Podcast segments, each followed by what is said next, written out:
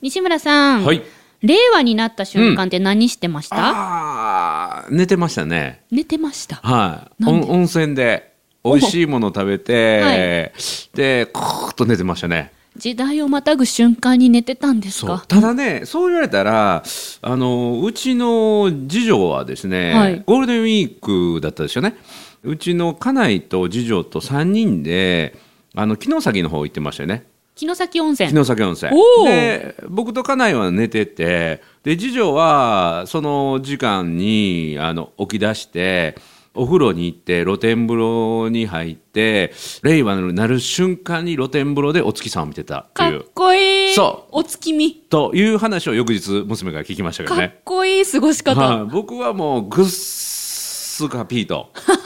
寝ておりました時代をまたぐ瞬間に寝てたなんそうて。ただねその令和をまたぐ旅すっごく良くて、はいこんなにラッキーな2泊3日あ1泊2日か1泊2日ってないかっていうような体験をしたので、今日ちょっとその話もしてみたいなまだまるちゃんのそのゴールデンウィークの過ごし方少し前ですけどもその話もちょっと聞いてみたいなと思っております。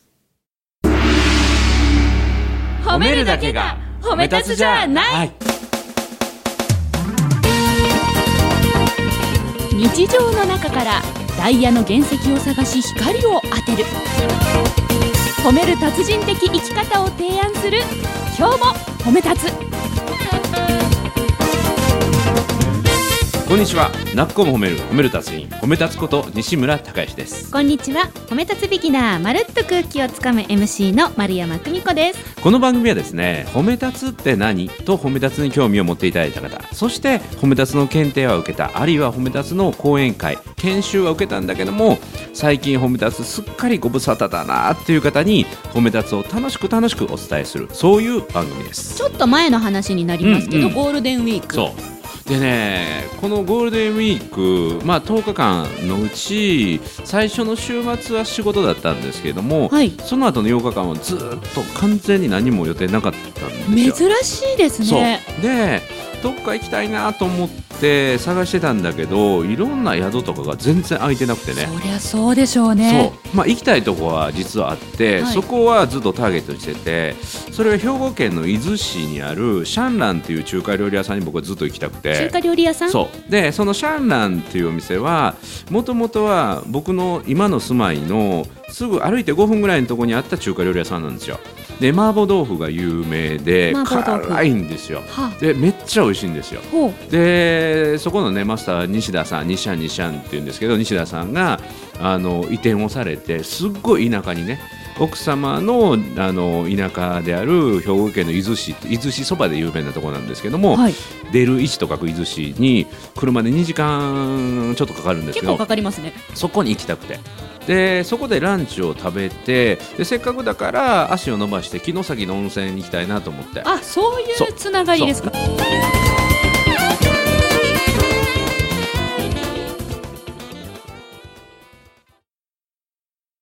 で城崎温泉では西村屋さんというところ僕ちょっとご縁があって、はい西村屋ってあの僕の親親戚じゃないんだけどたまたま同じ名前なんだけど西村屋さんっていうめちゃめちゃ城崎でも老舗の旅館超名門旅館へえっていうのがあってこれ前喋ったと思うんだけどあの数年前に僕が JA さんの研修で3日間城崎に泊まり込んで、はい JA の支店長さんたちに3日間研修をして。で2時間だけ喋ってあと夜は宴会っていうのを3日続けてねなんかありましたねそうそうそうそうで昼間は城崎の町の外湯巡りをしてって、はい、それ仕事じゃないじゃんってなんか突っ込んだ気がしますそうそうそうそ私うで、はい、僕はあのその昼間城崎を散策していると後ろから車が通ってでなんとなく気配を感じてその運転席を見るとその西村屋さんの若旦那がいてっていうねあったあったあそったうで過去に僕は豊岡市っていうのがその城崎なんだけども豊岡市の JC さんにねこっちは JC さん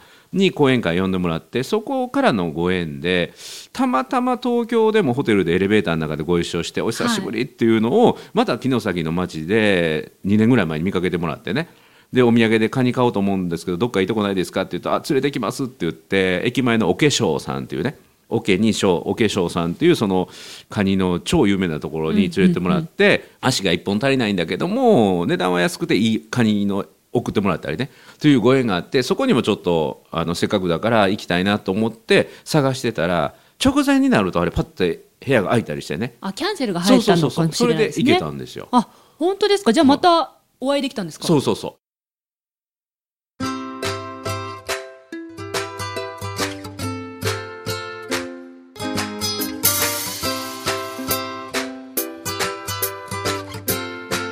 今日も褒め立つ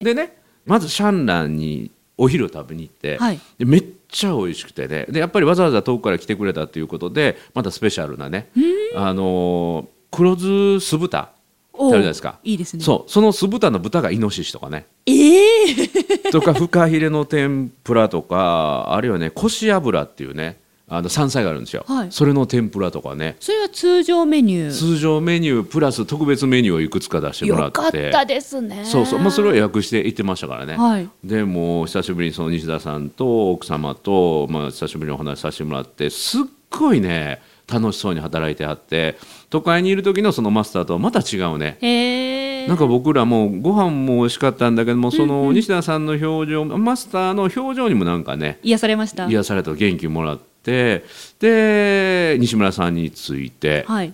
であの外湯巡りしようって言って外湯巡りはい、城崎って温泉のお風呂もついてるんだけど何箇所かな8箇所ぐらい外にお風呂があるんですよ。入れるんですかそうそうまあ、それは入浴の券はいるんだけどはい温泉泊まってるとフリーパスでどこでも入れるんですよ。いいなあそうでそれをみんな浴衣着ていいなあうん、で大体1箇所30分ぐらいで入って出て待ち合わせしてねでまた散策していいなあ途中でラムネとかビール飲んでまた次の外湯行ってっていうのねず奥っ様と娘さんと一緒にいいそうそうそうそうカランコロンカランコロンとなあほんで街歩いてたらまた西村さんの若旦に会うてん待ってたんじゃないですかいやなんかねその西村さんが新しい店舗レストランを出したんだけどその前に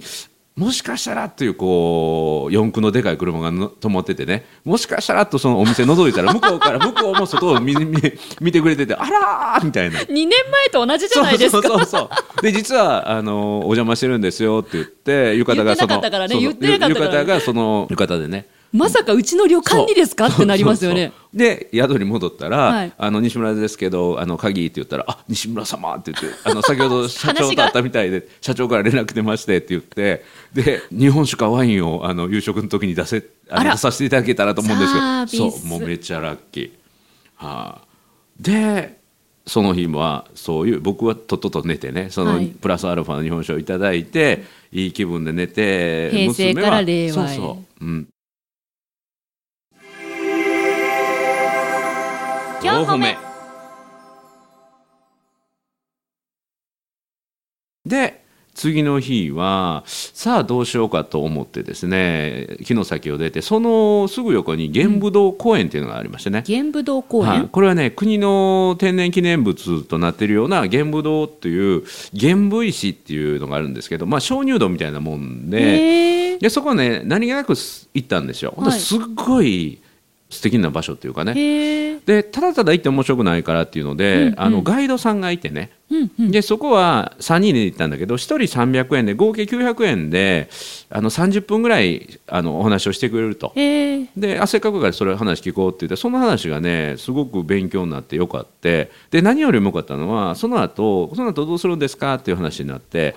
この後伊豆市に行ってそば食べようと思いますあーいいですよね伊豆市そば有名ですからってあのわんこそばっぽいやつなんですよへー小皿にえーそば、が盛られてきて、はいそれをおかわりして食べるおかわりして食べるっていうので、食べ過ぎちゃいそうそうでまああのね伊豆市の城下町には50店舗ぐらい蕎麦屋がありましてねすごいですってね言ってで、まあ、美味しいとこ美味しくないとこ様々ですからって言ったので ほうほうなんかあのガイドさん美味しいとこご存知ですかあ知ってますよって言って、で行きしなにその伊豆市の城下町を通ったんですよ、はいでそのね行ったらすっごい行列ばっかりなんですよほうほう蕎麦屋がね、ほうたくさんあるんだけどすっごい並んでるんですよ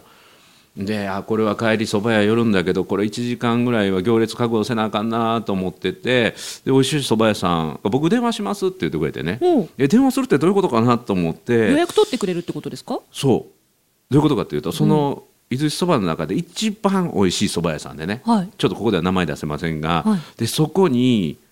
内緒で電話で予約してくれたんですよどんだけの権力者分か らへん普通ないんですよえっとねなそもそも表で並んでると思います、20人ぐらいはい黙って中入ってあの玄武洞公園で紹介された西村ですって言ってもらったらあの席用意しておくように言うときましたからって言ってくれて実際どうだったんですかでね車で行って車で止めて、はいその蕎麦屋がどんな状況になっているのかというと一応ね1時に行きますって言ってて、 1時はいはい12時45分ぐらいに一旦その蕎麦屋の様子見に行ったんですよ、はいほんなら前に20人ぐらい並んでてね結構いますねそうこれは無理やわと思ってそその その人たちをもうブッチしてん何も言わずに入っていってくださいってご指示でしたよそうそうねそうそうブッチして入って、はでい西村ですって言ったら向こうが分かるようになってますからって言われて、はいい、やこれは無理 やってどうしたんですこかれは大貧食やってどうしたんですかでうんでももう予約してくれてるだ電ろう話しかてらそのお店にあ自分で電話して、あのね、先ほど玄武洞公園ではいガイドの方にはいこういう対応してもらって、はい一時に行くことになっている西村なんですけども、本当にそういうことしても大丈夫なんですかってお店にしたら「うんうん大丈夫待ってるからあの黙って中入って中におる人間に言って」って言って。勇気いりますねそこまで言ってくれたからもうこれはもう行かなしゃあないと思って行ったんですかそう行ったんですか20人ぐらい並んでるとこ行って入って ささささそさうっとほんならちょっとここで待っててって言っほうてほう次に出た人のところに入れてくれてで今こそ片付けてるからって言ってもう常に入れ替わってる状態なので、あーはい入れ替わったところにスッと入れてくれたんだけど、うんでね食べ終わってめっちゃ美味しかったんですよ、はいめっちゃ美味しかったんですけど食べ終わって出てった時に列があんまり進んでないねへえもうだから入っていくのと出ていくのを見られててねうわ気まずいなと思ってもうやらめとことと思ったんだけどあのそんなね、まあ、ラッキーっちゃラッキーなんですよラッキーですよすごいラッキーですよ900円のガイド料ですっごい予約取れたみたいな ね本当だ本当に地元の人が美味しいっていう蕎麦屋さんを教えてもらったこれだけでもすごい貴重な情そうですね報そうですでね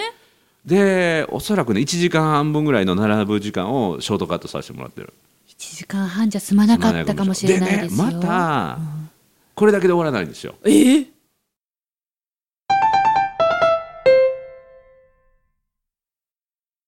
その12時45分ぐらいに伊豆市の城下町に着いた時に電話が一本かかってきましてねはいで西村さん何々ですって言って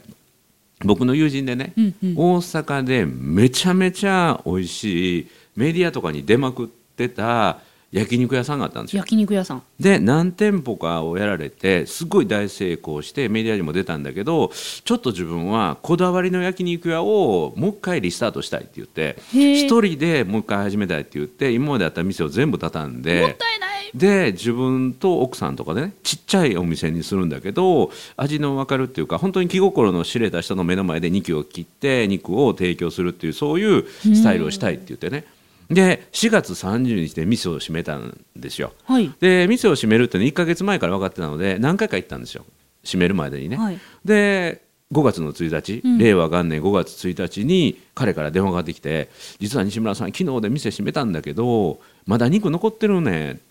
本当にちょっと食べてほしい人にだけもう45人やねんけど読んでそれで最後の晩餐しようと思うねんけど来れへんって言われて5月1日に電話がかかそっうてきそたう今日なんだけどって言って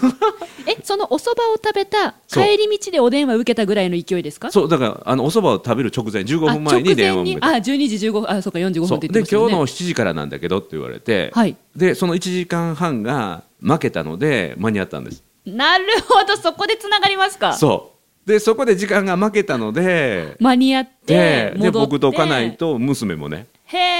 えであと友人何人かがいるところでそれをご招待でへえもうこれ残してても仕方ないからって言って肉山盛り食べた食べたもうという素晴らしい令和元年のスタートでした僕は。本当ですね、はいそのために寝て体力を温存していたと言っても過言ではないぐらいですねそうそうそうそうだからこれまでの頑張りをちょっとねぎらってもらったみたいなね本当ですね、うんゴールデンだウってィーク前めちゃめちゃ仕事詰まってましたから休みを取ることがほぼないのなかっにたなかったその期間だけ休みで、うんうんでそこでホテルもキャンセル待ちで取れて、うんですよねそうで行ったらそこの社長が出会いが出会おいを呼んでりみたいな、すごい うん、もううちの娘もめちゃめちゃついてんなうちらみたいな本当ですね。うんうんうん令和もついてますね。そう四歩目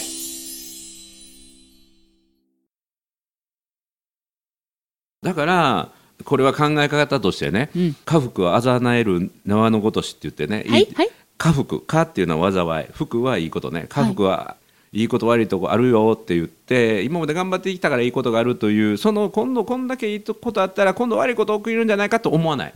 思わない方法思があわりなまいす思わない何かというとあこれは今まで巻いてきた種が開花したんだと思うと OK なんですよこれでバランス取るようにマイナスが起きるんじゃないかなと思うとマイナスを引き寄せてしまうのであ私そうだ私そうだ気をつけよ違うう違うこれまで巻いてきた種がはい今ここで芽吹いてるから、また次のいい種を巻いていこう巻いていこうってなるほどですね2年前に、うんあの城崎温泉で横をふっと見たそう車の中に西村さんの社長がね、そうそ社う長の西村さんがそう乗ってらっしゃったうんうんところがもう種なわけですね、そうそうそうでその前の JC の講演会で僕は全力以上のお話をして、いそこでいい印象を持ってもらったっていうのはこれも一つのもう種なわけですねそういい種を巻き続けてるとプラスがなんていうの収穫できるっていうねなるほどこれは決してマイナスの序章ではない違う違う、うん、だからほうそのシャンランさんに行った時にもあのドンペリ持って行ってねおおまた次の種まきしまし たからねあの開店祝いおめでとうございますって言って、うん、だからそういう種をまいてるんですよ なるほど、うんなるほど、うんだから美味しいものをただただ食べさせてもらうだけじゃなくて、うんそもうの常に種まきそうもしかしたらおいしさよりもそのどんべりの方が高かったかもしれない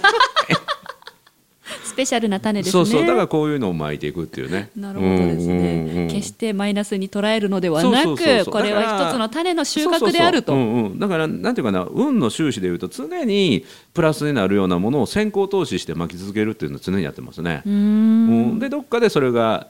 収穫されて、うん、だからあそうですねその焼肉屋さんにいた時もそのクローズが決まったっていう時にそのご夫婦でやられてた時期があってね最後のラストスパートの時は、そのご夫婦にペアグラスをプレゼントして持ってたりとか、えー、だからまあ考こえていっそ、たらなんもかしそういうかしたら、はいはいはいお肉余ってるから今日来ないっていうお電話につながったかもしれないし、ありえますうね、ん、でそれはねあの狙ってはないんですようん狙ってるんじゃなくてただただ巻くっていうだけ、うん、どこで芽吹くかわからんしどんな花になるかわからないけどもただただ種は常に巻き続けるっていうのをやりましたね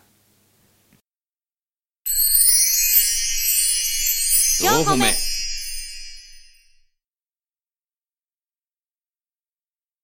よかったですお話振って、うんうん令和になった瞬間何やってますかっあ寝て てたってやつか らねそこからまさか、うんうん令和にはね花が咲くかもわからないけど種いっぱいまいてこうねって話につながるといんうんそちなみにまるちゃんはどんなゴールデンウィークやったんですか、ゴールデンウィークうん、は、あるいは令和とか、あえっと令和になった瞬間うん、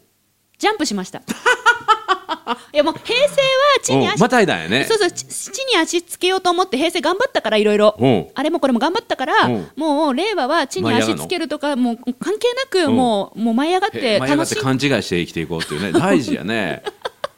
うん月まで飛ぼうみたいなそうですね、うんどうも楽しんでいこうみたいな、ジャンうんプ、ジャンプっておすご言いって、すごい動画配信しながらうん、見てる方と一緒うんに、みんなでジャンプしました。はあちょっと酔いそうやね楽しかったですよへえ。楽しいスタート。あ何人かその時代またぎ、はい時代またぎのあジャンプのをセレモニーに参加してくれた人そうです、そがういでたす。よねだから、あの、下の人にドンって言わないよう に、膝と足のクッションを使って、そっとジャンプしようねって言っほんまてや、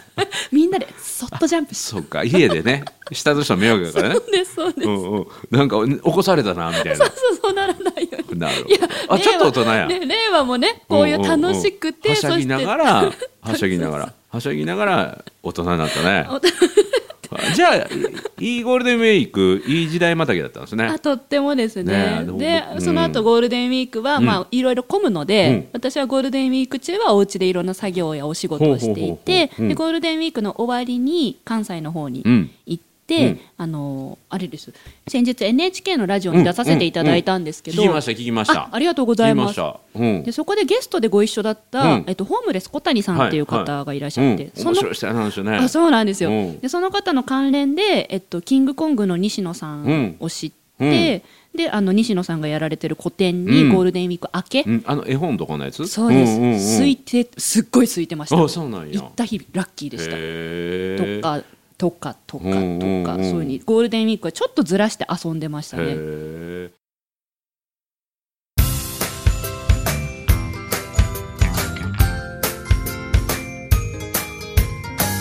褒めるだけが褒め立つじゃない今日も褒め立つ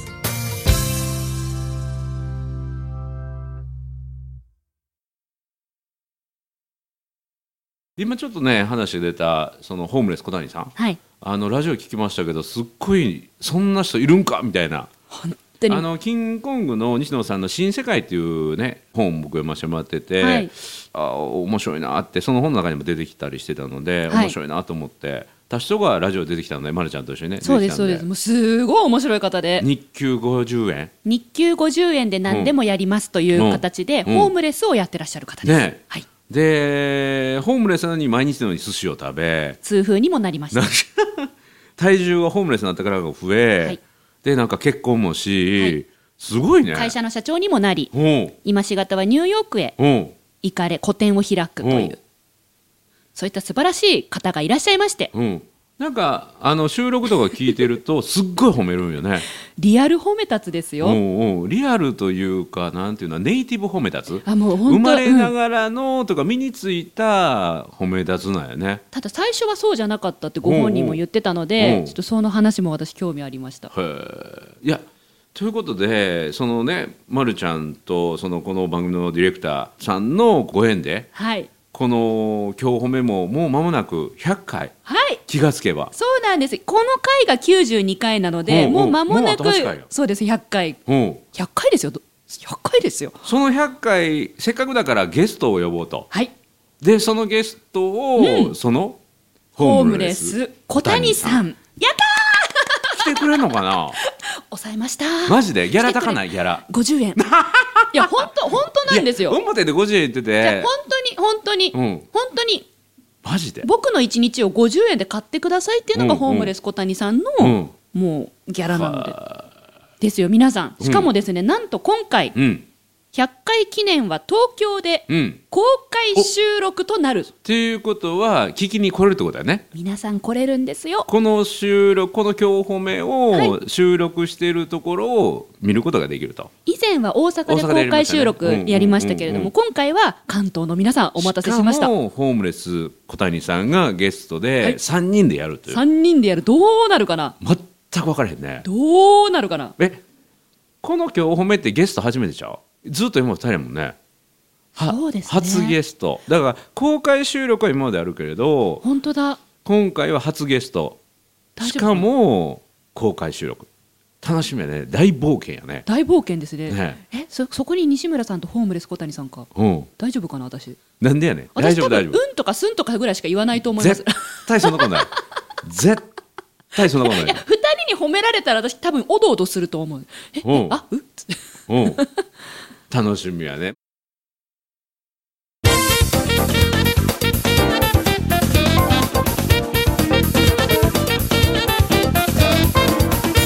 まあその辺でまたね公開でギャラリーもちょっと巻き込んだりね、はい質問してもらっいたやりともかうぜひ公開収録ですから、うんうんうん今聞いてくださってる皆さんにもうん現場に来ていただいて、で皆さんからの質問とそうそうかそう、ね大阪の時も質問を受けたりしたもんねあれすごい楽しかったんですよ、うんうんうんうんであと皆さんの笑い声とかも入るしそうあの、ま、るちゃんがね客席の方向かなかったのがだんだんだんだん客席の方向けるようになっ てきてね最初緊張するからもう見ませんって言ってそうそうそねうそうそう背中向けて収録してたんですよそうそうそうねそうそれがだんだん角度が変わってきてみたいそなうですねそういうのがリアルでね、はい見れます今日も褒め立つ100回記念東京で公開収録、えー7月5日金曜日の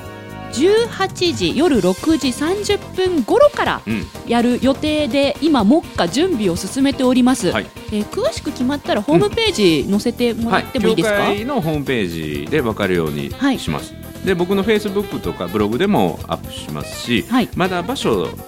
もうちょっと未定なので日程だけ決まってますので日程と時間だけぜひ確保しておいていただければと思います7月5日金曜日東京での公開収録、う夜の6時30分ぐらい、そうですねということで皆さんスケジュール押さえておいてください、はい、おそらくね、あのー人数制限あるかもしれないけれども、ホームレス小谷さんを囲んでの懇親会も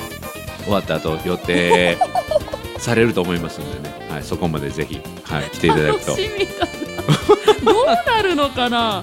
どうねなるのかなあの言うときますけど、ホームレス小谷さんって名前だけど、あのー汚い格好してませんから、清潔な格好してますから、全身真っっ赤っかです、うんうんうん皆さんあのそうなんやインスタ映えしますので、うんうんぜひあのカメラの充電もお忘れなく、なるほど。ということで、泣く子も褒める、褒める達人、褒め立つこと西村孝之と、褒め立つビギナーまるっと空気をつかむ MC の丸山久美子でした今日も褒め立つ。それではまた次回。